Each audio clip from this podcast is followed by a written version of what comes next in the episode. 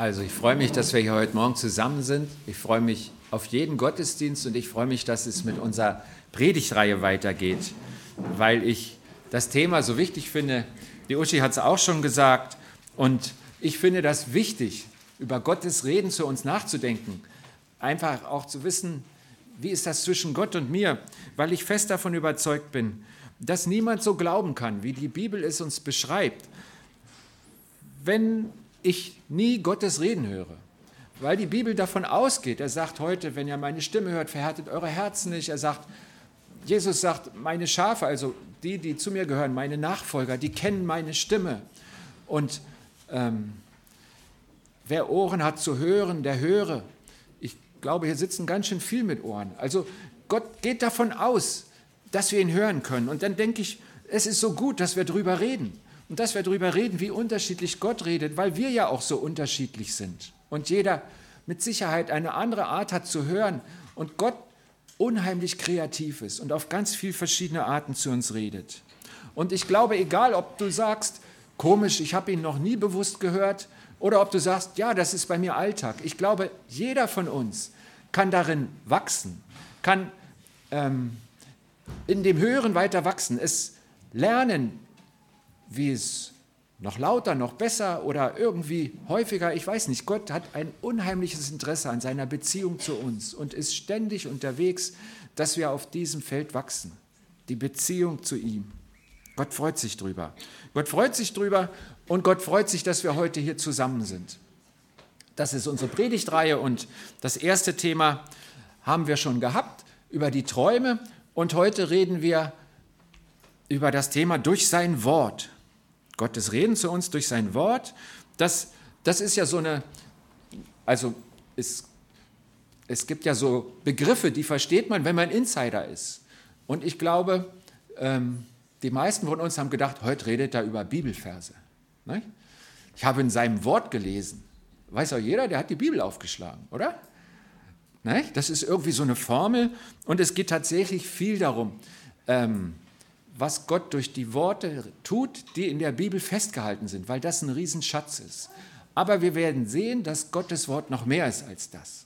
Beides werden wir heute hören, weil beides ähm, Gott sagt, übrigens auch in der Bibel sagt. Wir werden ganz viel in die Bibel gucken, immer wieder gucken, was wir jetzt hören, stimmt denn das? Da können wir uns rückversichern in der Bibel. Ich möchte mit mir selber anfangen und ich habe ganz viel erlebt zu diesem Thema. Und zwar ganz am Anfang.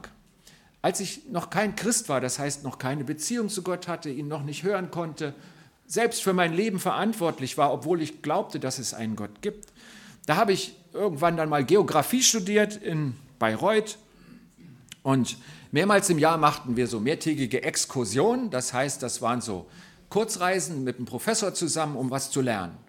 Und auf einer dieser Studienreisen übernachteten wir die erste Nacht in der Rhön das ist so ein Gebirge an der bayerisch-hessischen, thüringischen Grenze. Und der Professor hatte ein Quartier in den christlichen Gästehäusern Hohe Rhön besorgt. Da waren wir also untergebracht, wir kamen abends an, wir hatten da nichts zu tun, sondern es war nur das Quartier für die Nacht. Am nächsten Tag ging es weiter und als wir in die Zimmer kamen, Mehrbettzimmer, war auf jedem Bett ein kleiner Zettel mit einem Bibelvers und ein Bonbon. Und kurze Zeit später waren die meisten Bonbonpapiere und Zettel im Papierkorb. Nur mein Bibelvers nicht. Auf meinem Zettel stand, der Meister ist da und ruft dich. Der Meister ist da und ruft dich. Dieser Satz stand drauf, dann stand also praktisch die Inhaltsangabe der Bibel drunter, Johannes 11, 28, wo man den Vers in der Bibel findet. Und ich hatte das Gefühl, ich habe diesen kleinen Zettel gelesen, hatte das Gefühl, Gott sagt zu dir, ich rufe dich. Ich stand da in diesem Zimmer und hatte diesen Zettel und hatte das Gefühl, ich muss jetzt irgendwas machen. Und dann sind meine Kumpels runtergegangen, haben gehofft, eine gemütliche Kneipe zu finden.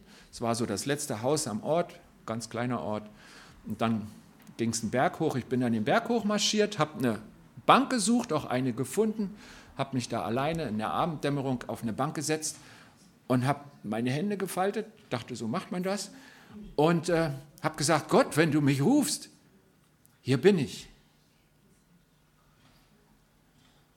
Und ich habe keine Änderung gespürt. Es war nichts anders, außer dass ich mich bis heute an diesen Moment erinnern kann. Und mein Leben ging weiter. Und etwa ein Jahr später habe ich eine ziemlich große Reise geplant nach China und habe dann überlegt, was nehme ich mit. Und in meinen Rucksack habe ich meine Konfirmationsbibel gepackt. Und dann bin ich los. Das war also super billig Reisen, da kommt man nicht so schnell voran. Und in Ungarn hatte ich zehn Tage Aufenthalt, weil ich auf ein Visum warten musste. Dann bin ich in Süden nach Ungarn gegangen, Petsch, das ist so ein kleiner Ort an der Donau, und musste da zehn Tage warten und habe angefangen in der Bibel zu lesen. Und jemand hatte mir erzählt, wenn du in der Bibel liest, dann fang nicht vorne an, wie man das mit Büchern so macht, sondern fang im Neuen Testament an. Und dann habe ich ähm, das Lukas-Evangelium gelesen, hatte Zeit. Meistens saß ich wieder auf einer Bank, diesmal nicht auf dem Berg in Deutschland. Und ähm, dann hatte ich es ausgelesen, dann habe ich wieder die Hände gefaltet und habe gesagt, Gott, was ich da lese, das ist gut. Aber ich kenne niemanden, der so lebt. Ich will nicht der Einzige sein, ich will nicht Außenseiter sein. Und das habe ich gebetet und ich habe keine Veränderung gespürt. Mein Leben ging weiter. Und wieder, mindestens ein halbes Jahr später, bin ich für ein Jahr nach Frankreich gegangen und dort habe ich in der Fußgängerzone junge Christen kennengelernt. Die haben mich in die Gemeinde eingeladen. Und einer von denen hat dann zu mir gesagt, bist du Christ? Und dann hat er mir angeboten, mit mir zu beten.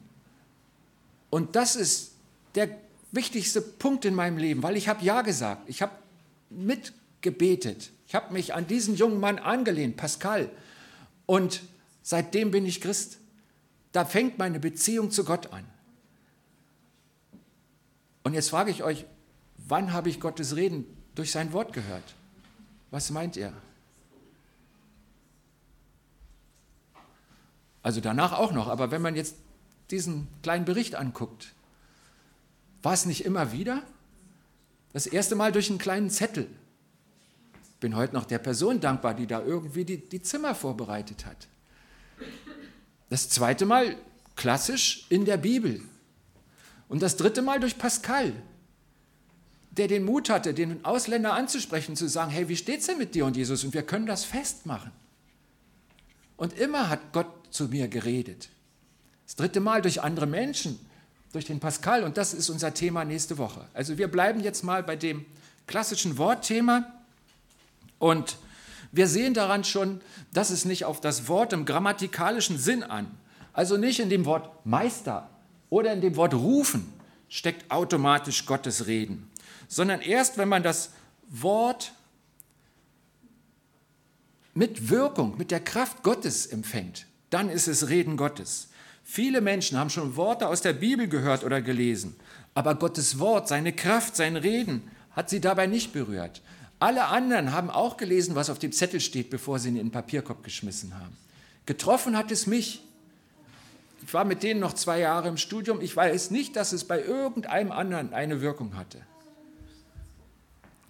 Also es kommt nicht auf das Wort an, auf irgendeine Formel, die man kennt, sondern es kommt darauf an, dass Gott drin steckt. Gottes Reden ist dann Gottes Reden, wenn Gott drin steckt.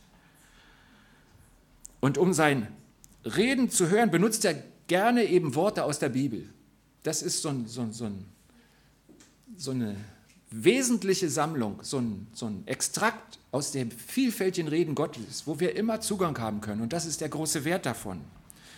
Im im Hebräischen gibt es ja auch ein Wort für Wort und das heißt Daba. Daba, Wort. Und dann gibt es ja Wörterbücher, da kann man dann gucken, was, was, was versteht denn der Hebräer, wenn er Daba hört. Und ähm, das hat so ein bisschen eine andere Bedeutung als unser Wort. Und zwar hat es zwei Seiten. Einmal steckt da eine Erkenntnis drin, also ein Inhalt, eine Bedeutung, und dann hat es eine dynamische Seite. In Daba steckt auch das etwas passiert. Also ein Wort als sinnvoll ausgesprochener Redeteil, als etwas, was ein Verhältnis stiften kann. Und ich glaube, wenn wir das wissen, dann kommen wir viel näher an das, was die Bibel mit Gottes Wort meint. Nicht nur eine Bedeutung, ich habe es im Griff, ich verstehe es, ich habe gelernt, sondern eine Bewegung, eine Dynamik, etwas, was Gott bewirkt durch sein Wort. Und Gottes Gegenwart und Kraft wenn wir die Bibel aufschlagen, das fängt schon auf der ersten Seite an. Also auf der ersten Seite, wo es Text gibt, steht achtmal und Gott sprach. Und dann wird beschrieben, dass dadurch die ganze Welt entstanden ist. Es wurde genau so, wie er gesprochen hat. Später führte Gott sein Volk Israel 40 Jahre durch die Wüste. Und am Ende lässt er durch Mose dem Volk erklären, was in dieser Zeit passiert ist. Er sagt, ich Gott habe dich mit dem Manna gespeist, das du nicht kanntest und auch deine Väter nicht kannten. Ich wollte dich erkennen lassen, dass der Mensch nicht nur vom Brot lebt, sondern dass der Mensch von allem lebt, was der Mund des Herrn spricht. Also ich habe immer gedacht, oh, die 40 Jahre in der Wüste, die waren ungehorsam, dann wurden sie bestraft, viele Umwege und so. Aber die Erklärung lässt in 5. Mosebuch Gott dem, dem Volk zukommen und sagt, passt mal auf, ihr solltet etwas ganz Wichtiges lernen in der Zeit. Das mit dem Ungehorsam und dass es Folgen hatte, stimmt. Aber guckt doch mal da drauf. Ihr wart in der Wüste, wo man nicht leben kann. Und ich habe euch jeden Tag versorgt. Und ich wollte euch zeigen, dass der Mensch nicht nur vom Brot lebt, sondern von jedem Wort, was aus seinem Munde kommt, was lebendig ist. Das hat auch ein anderer erlebt, der Jeremia. Der sollte mal Gottes Wort weitersagen. Eigentlich sollte er es immer weitersagen. Er war ein Prophet, einer, der Gott gut hören kann und der es den anderen weitersagt. Und der Jeremia lebte in einer Zeit, wo das Volk Gottes besonders ungehorsam war. Ständig das Gegenteil von dem gemacht hat, was Gott wollte. Und Jeremia hat dann gesagt, so geht's nicht, macht's anders. Gott ist sauer, er will, dass ihr euch ändert. Und er hat immer Ärger gekriegt. Er wurde ins Gefängnis geschmissen, geschlagen, ausgelacht. Sie haben gehofft, wann ist er endlich still? Kann er der nicht mal krank werden? So hat das, also so steht es in der Bibel. Er hat richtig gelitten.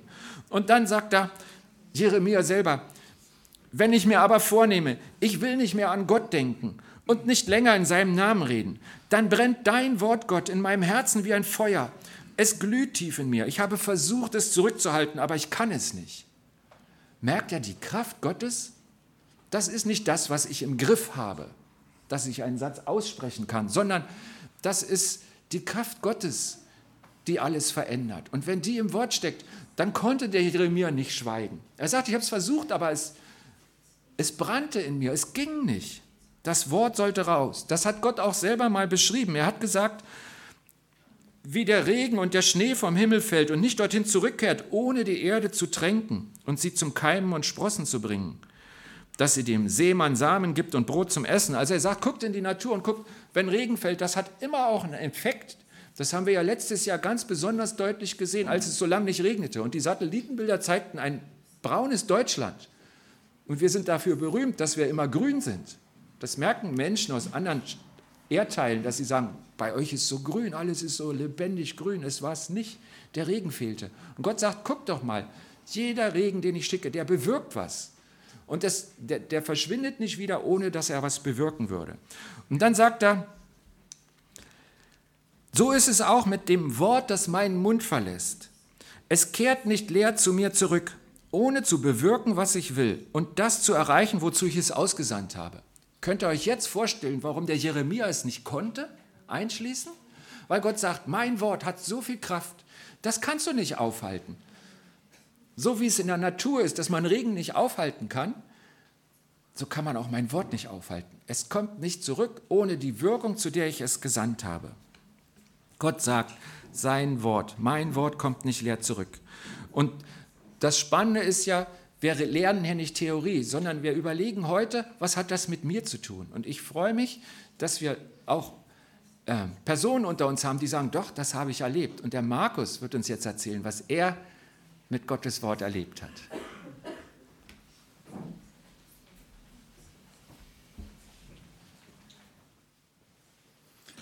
Ja, ich war ähm, vor, das ist schon vor etlichen Jahren, war ich auf einer Hauskreisfreizeit in meiner ersten Gemeinde, FEG Heidelberg.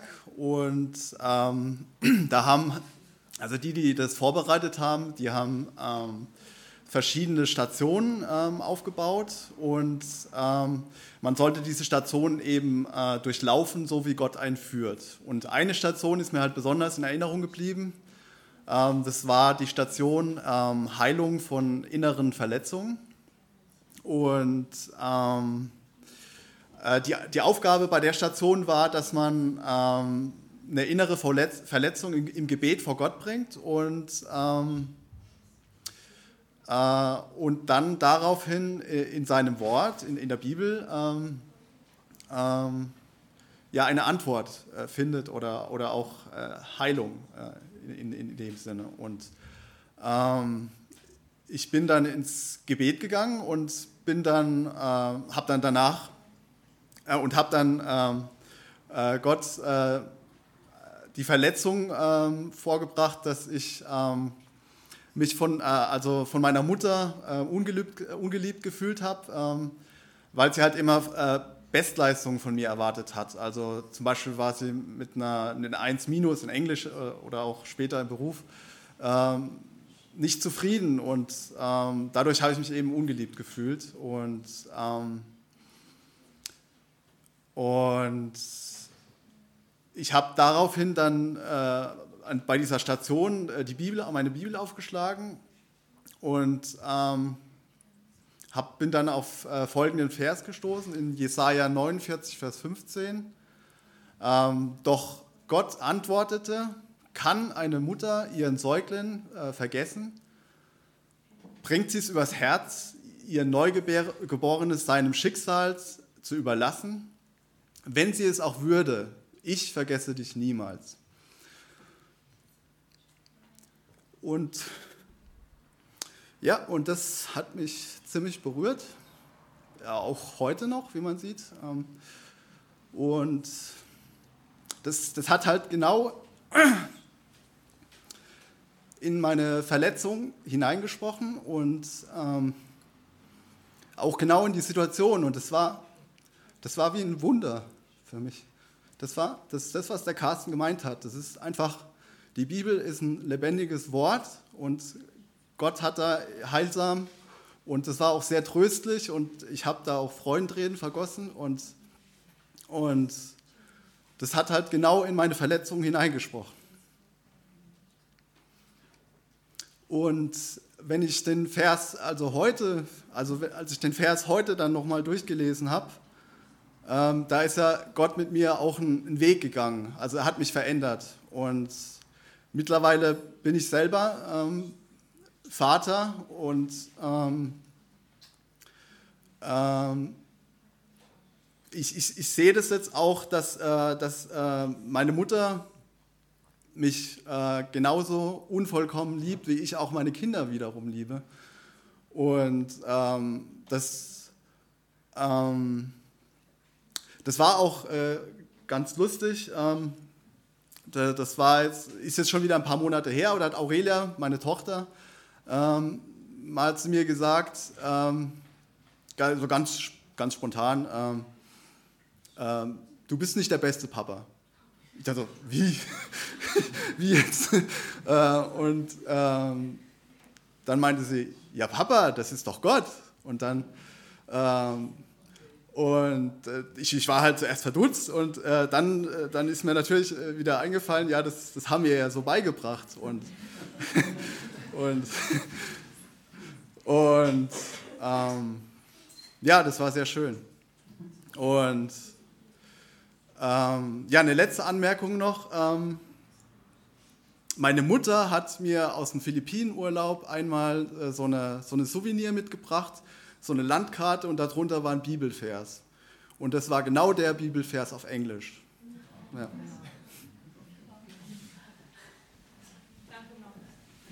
Vielen Dank, Markus.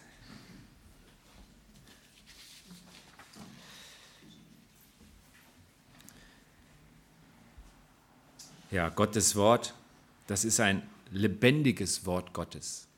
Das bewirkt etwas, das verändert was. Ich fange an, konkret mit Gott zu rechnen. Markus erlebt Heilung, eine, eine Idee, eine Frage oder die Befürchtung, dass es so ist, meine Mutter liebt mich nicht, die, die hat im Herz wehgetan und er erlebt Heilung. Gottes Wort ist lebendig. Und wir haben fast nur Stellen aus dem Alten Testament bisher angesehen. Und jetzt gucken wir mal ins Neue Testament. Da wird das vielleicht noch praktischer, noch deutlicher. Ich zeige euch mal, wie das Johannesevangelium anfängt. Johannes, einer der Jünger Jesu, also einer, der drei Jahre mit ihm unterwegs war, mit ihm gelebt hat, der wollte aufschreiben, dass auch andere, die nicht mitlaufen konnten, alles wussten, was passiert ist. Er hatte also das Wirken Jesu vor Augen, sein Leben und was er getan hat, was er gesagt hat, was ihm passiert ist. Und er fängt mit diesen Worten an. Am Anfang war das Wort. Das Wort war bei Gott und das Wort war Gott selbst. Von Anfang an war es bei Gott. Alles wurde durch das Wort geschaffen. Nichts ist ohne das Wort entstanden. In ihm war das Leben und dieses Leben war das Licht für alle Menschen. Irgendwie denkt man, worüber will er denn jetzt reden? Ich habe so den Eindruck, jetzt habe ich hier einen Philosoph erwischt, was, was, wo, wo geht denn der hin? Der denkt anders als ich. Ähm, Wort, hm, wieso ist das Wort bei Gott? Ist das Wort eine Person? Und wenn man ein bisschen weiter liest in Vers 14, das waren die ersten vier Verse, ähm, dann erklärt das, er sagt, das Wort wurde Mensch und wohnt, lebte unter uns. Wir selbst haben seine göttliche Herrlichkeit gesehen, eine Herrlichkeit, wie sie Gott nur seinem einzigen Sohn gibt. In ihm sind Gottes Gnade und Wahrheit zu uns gekommen. Also Johannes fängt an, über Jesus zu erzählen und sagt, das ist das Wort Gottes. Das Wort ist zu uns gekommen. Und wenn wir sagen, das Wort Gottes hat Kraft und an das denken, was Jesus getan hat und was wir von ihm wissen, dann merken wir, ja, da steckt wirklich Kraft drin. So ist das gemeint mit Gottes Wort. Und dann merke ich, ich denke zu klein vom Wort Gottes. Ich denke, ich müsste mehr in der Bibel lesen, ich müsste mehr Bibelstellen auswendig wissen. Das ist alles gut. Aber ich habe am Anfang gesagt, wir haben so im, im Innern so eine Formel und sagen, aha, das ist ein Synonym, es geht nur um die Bibel. Aber hier sehen wir, eigentlich geht es um Jesus, es geht um viel mehr, um alles das, was Leben verändert und lebendig wird durch in unserem Fall durch Worte, durch etwas, was man ausspricht oder lesen kann und was mich erreicht. Es geht darum, dass der lebendige Gott mit seiner großen Kraft in meinem Leben Wirkung hat, wirkungsvoll in mich in, in mein Leben tritt. Und er tut das durch seine Gegenwart in seinem Wort. In Jesus ist Gott für alle Menschen erschienen und in seinem Geist gegenwärtig im Leben auf dieser Erde. Und ähm, das, das wussten die ersten Christen. Als der Paulus mal den Kolossern einen Brief geschrieben hat mit allem, was ihm wichtig ist, da sagt er, Christus, das Wort, soll in uns zur Vollendung kommen. Also er hat diese Verbindung, dass Jesus das Lebendige, dieses Kraftmachende, dieses andere Wort Gottes, was nicht sowas ist, was wir beherrschen, sondern was Kraft und Wirkung hat. Er wusste, das ist Jesus und er sagt, Christus, das Wort, soll in uns zur Vollendung kommen. In Apostelgeschichte 4, da wird berichtet, wie es der neuen Gemeinde geht in der Apostelgeschichte, wie das so passierte nach Jesu Tod und Auferstehung. Und dann wurden sie das erste Mal bedroht. Und dann beten sie und bitten am Schluss ihres Gebetes, gib deinen Dienern, dass sie dein Wort mit aller Freimut reden. Dass sie dein Wort mit aller Freimut reden. Und dann sagt die Bibel, genau das passierte. Wir haben darum gebeten und das wollte Gott. Zwei Kapitel später, weil die Gemeinde dann sehr gewachsen ist, hatten sie ein organisatorisches Problem. Es wurden nicht mehr alle Witwen gut versorgt. Das war Aufgabe der Gemeinde. Es gab noch keine Sozialversicherung. Und die Gemeinde hat gesagt, so geht es nicht weiter. Wir setzen Diakone ein. Wir setzen Leute ein, die den Auftrag haben, zu gucken, dass niemand übersehen wird, dass alle versorgt werden, die zur Gemeinde gehören. Und das Resultat, wisst ihr, was da als Resultat steht? Apostelgeschichte 6, Vers 7. Und das Wort Gottes wuchs und die Zahl der Jünger in Jerusalem mehrte sich sehr. Und da möchte ich sagen, da sieht man ganz deutlich, dass das Wort Gottes irgendwas ist, was vielleicht meine Vorstellung sprengt und wo viel mehr drin steckt. Sie haben nicht Holzbuchstaben aufgestellt, die immer größer wurden. Das Wort Gottes wuchs, nicht? so meine alte Vorstellung, das klappt doch nicht, sondern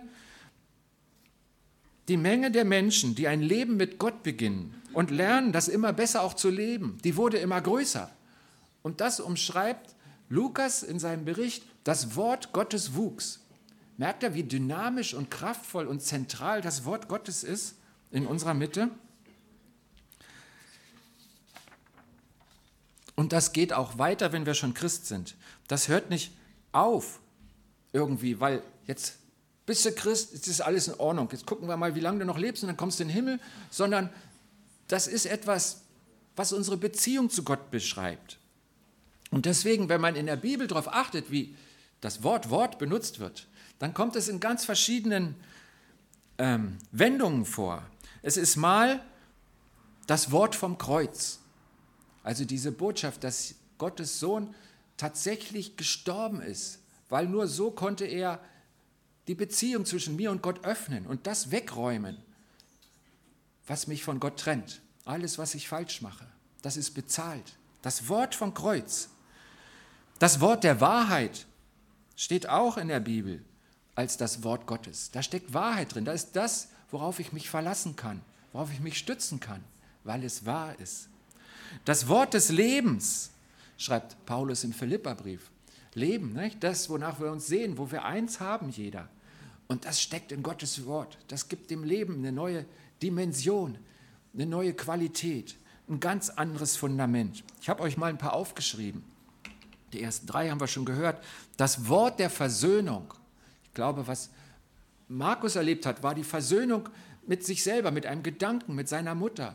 Und das ist Gott ganz wichtig, Versöhnung. Versöhnung mit dir selbst, mit dem, was du dir nicht verzeihen kannst. Da sagt Gott, da habe ich dieses kraftvolle Wort, was ich dir schicken möchte, was für dich da ist, was dein Leben verändern kann, was Versöhnung schicken kann, auch zu anderen Menschen natürlich und auch mit Gott selber. Vielleicht sagst du, Gott, ich kann das nicht verstehen, dass du das zugelassen hast, dass das Leben so gelaufen ist, meins oder das eines lieben Menschen bei mir. Und Gott sagt, ich habe dieses kraftvolle Wort, was dich versöhnen kann mit mir. Das Wort des Heils. Wer sehnt sich nicht danach, heil zu sein? Vielleicht körperlich, vielleicht an der Seele, vielleicht in unseren Gedanken, in unserem Geist. Das Wort der Gnade dieses Befreiende, diese gute Botschaft, dass Gott sagt, was ich dir gebe, dieses lebendige Wort, das bekommst du umsonst. Das ist Geschenk. Du musst nicht dies und das machen, dies und das anziehen, dies und das sagen, sondern komm einfach, komm und ich gebe es dir. Das Wort der Gnade. Immer ist es Jesus Christus, sein Wort, sein Werk und sein Leben. Er macht aus einem trockenen Wort oder einem Ereignis einen Kraft- und Liebesbeweis Gottes wenn uns ein Bibelvers trifft, uns hilft oder korrigiert oder verändert, dann ist es nicht die Bibel, das Buch, sondern dann ist es Jesus, Gott selbst, der durch das Wort handelt. Ich möchte euch von einem Mann erzählen, der war von Beruf Sohn. Wisst ihr, was die dann machen müssen? Die haben die Taschen richtig voll und die müssen einfach machen, was sie wollen. Nicht? Von Beruf Sohn. Nicht? Also bin ich, glaube ich, nie gewesen. Ich weiß nicht, was ein armer Mensch aus einem sehr armen Land sagen würde, der sagt, doch, du auch. Aber so habe ich mich nie gefühlt. Der war allerdings äh, weise und sein Vormund hat gesagt, jetzt ist er 19, der muss die weite Welt sehen. Und das, was ich euch erzähle, ist schon ähm, ziemlich viel Zeit her. Und in so einem Fall wurde der junge Mann auf Kavaliersreise geschickt. Das heißt, sein Vormund hat gesagt, pass mal auf, du fährst jetzt nach Paris, du fährst über Holland und guckst da dies und das an und dann, dann wirst du ein bisschen wachsen so. Nicht? Und dann schickt dann los in seiner Kutsche und äh, der kam da aus der Ecke, da so tschechisch, polnisch, deutsches Dreiländereck. Äh, Lausitz heißt die Gegend. Und ähm, auf seinem Weg nach Holland kam er durch Düsseldorf, da Quartier genommen und ist in eine Galerie gegangen. Und in der Galerie hing ein Bild, dieses Bild so ein bisschen dunkel, ne? Da ist die Dornenkrone, also ein Jesusbild, und da unten steht was auf Lateinisch. Also die, die Latein können und sehr scharfe Augen haben, die wissen jetzt genau, was ihn da getroffen hat. Dieser junge Graf konnte Lateinisch und auf Deutsch steht da, das tat ich für dich, was tust du für mich? Dieses Bild hinkt da schon 100 Jahre, heute hängt es in einer alten Pinakothek in München und ganz viele Leute gucken das Bild an. Und ich weiß nicht von der Massenbekehrung aller Besucher der alten Pinakothek, aber diesen jungen Mann, der hieß Zinzendorf, Graf Zinzendorf hat das total getroffen und sein Leben wurde völlig anders. Er hat von da bis zu seinem Tod, das waren noch 41 Jahre, er ist 60 geworden, hat er nur noch für Jesus gelebt und hat versucht, Gott zu dienen. Er wurde Theologe vor seinem Schloss Bertelsdorf wurde ein Ort gegründet mit Flüchtlingen, die um des Glaubens willen aus dem Osten kamen. Die kleine Siedlung wurde Herrenhut genannt. Und wer von euch die Losung liest, das hat der Zinzendorf erfunden. Er hat gesagt, ich möchte, dass ihr jeden Tag ein Bibelwort habt, weil Gottes Wort spricht. Das ist ja unser Thema. Also die Losung, das war seine Erfindung. Und seine Gemeinschaft dort, die haben auch die ersten Missionare ausgesandt, evangelische Missionare. Die ersten kamen aus Herrenhut. Und jetzt kommen sie aus ganz vielen Ecken. Der Erste, der erkannt hat, wir müssen doch dahin, wir müssen es der ganzen Welt sagen, das reicht nicht, wenn wir in unserem Hause fromm sind. All das hat dieses Bild verändert. Und es ist kein Bibelzitat, es ist einfach das, was dem Maler, es war ein Italiener, so wichtig war. Und das wollte ich einfach nur erzählen, um zu sagen, es ist die Bibel. Aber es, es kann alles sein. Es kann sein, du gehst durch einen Ort und da ist groß irgendwas plakatiert und da steht ein Schlagwort drüber und dich spricht die Reklame an. Weil Gott durch alles reden kann. Durch sein Wort. Das kann alle Brücken haben. Die Bibel ist was Besonderes, weil es da pur kommt, weil da keine Falschaussagen zwischenstehen, weil das Gott tatsächlich mal gesagt hat. Und den Wert bekommt es dann, wenn es lebendig wird in einem Herzen. Und er hat damit nie aufgehört, zu uns zu reden. Und ein ziemlich aktuelles Ereignis erzählt uns jetzt die Silke.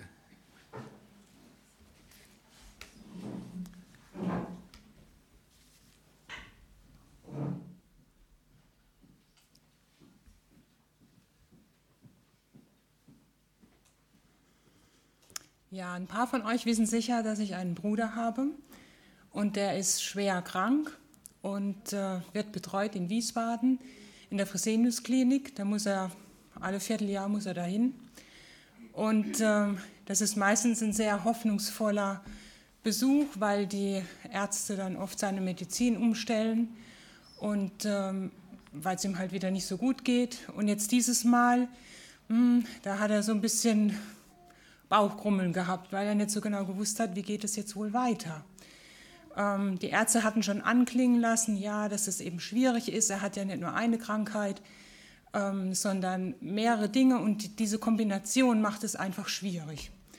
Und dann haben wir darüber geredet und dann habe ich gesagt, du, ähm, ich begleite dich im Gebet, wenn du dahin fährst. Seine Frau hat ihn begleitet und ja, so war das dann auch.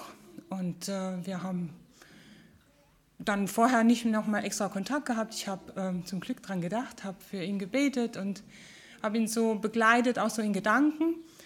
Und ähm, am Abend des Tages haben wir dann telefoniert. Und das erste Mal hat er gesagt, weißt du, dieses Mal haben die Ärzte ganz klar formuliert, dass sie nichts mehr haben für mich. Also er ist praktisch total austherapiert.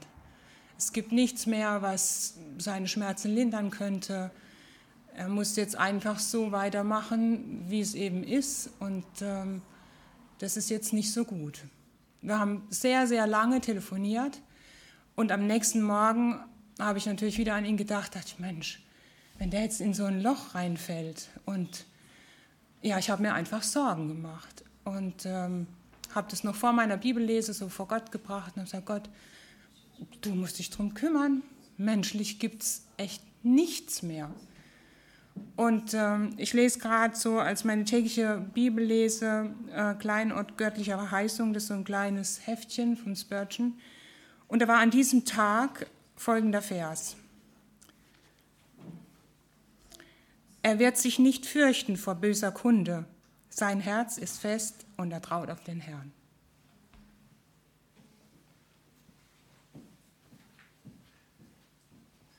Silke, hast du das nicht deinem Bruder erzählt?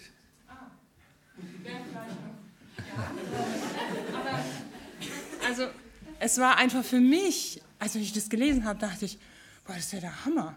Ähm, also, ich muss mir keine Sorgen machen. Es war erstmal, eigentlich war es für mich. Und ähm, dann habe ich ihn angerufen und habe ihm das erzählt und er ist halt auch Christ. Ich glaube, für ihn war es nicht ganz so wie für mich, aber für ihn war es natürlich auch sehr tröstlich. Ja, ganz herzlichen Dank. Und das ist für mich wirklich ganz besonders wertvoll, wenn Menschen sagen, bei mir hat Gott das und das getan, durch einen Traum, durch sein Wort und durch all die anderen Sachen und noch viel mehr, als wir in dieser Reihe behandeln können. Vielen herzlichen Dank euch beiden, dass ihr, ihr so persönlich nach vorn gekommen seid mit dem, was ihr erlebt habt. Was möchte ich uns sagen? Warum glaube ich, dass diese Predigt wichtig ist? Was können wir mitnehmen? Ich habe gemerkt, wir können gar nicht viel tun. Das Allerwichtigste ist mir, dass du dich entscheidest, dass wir uns entscheiden, Gott zu vertrauen, dass wir uns entscheiden zu glauben an diesen Gott, dass wir ihm Vertrauen entgegenbringen. Und dann gibt es natürlich Kleinigkeiten, die man trotzdem machen kann es hat sich für ganz viele Menschen bewährt, in der Bibel zu lesen. Das ist einfach eine konzentrierte Form. Und wenn du sagst, ich möchte wachsen, ist das sicher ein ganz guter Weg, aber nicht der einzige. In der Bibel heißt es mal, lasst das Wort Christi reichlich unter euch wohnen. Ermutigt und ermahnt einander mit Psalmen, geistlichen Liedern und so. Und da drin steckt auch, dass du zum anderen sagst, Jesus liebt dich. Es muss nicht immer ein Bibelvers sein, aber Gott kann dich gebrauchen und du kannst Wort Gottes sprechen, wenn es in dir wohnt, wenn du es weitergehst, wenn es zwischen uns wohnt. Ich denke, was ich lernen möchte, ist noch mehr darauf zu achten, ob Gott zu mir redet, ob es diesen, dieses Klopfen gibt, diesen Extraklopfer. Das hat er jetzt gesagt, das war für mich oder auf andere Weise Gott mir zeigt, in irgendeiner Situation meines Lebens, dass er lebendig ist und redet, dass er mich sieht und dass er an meiner Seite ist. Alles Versprechen von ihr, von ihm. Soweit dazu. Wir leben mit einem Gott, der redet und er redet durch ein Wort, in dem ganz viel Kraft steckt. Gott sei Dank. Ich bete.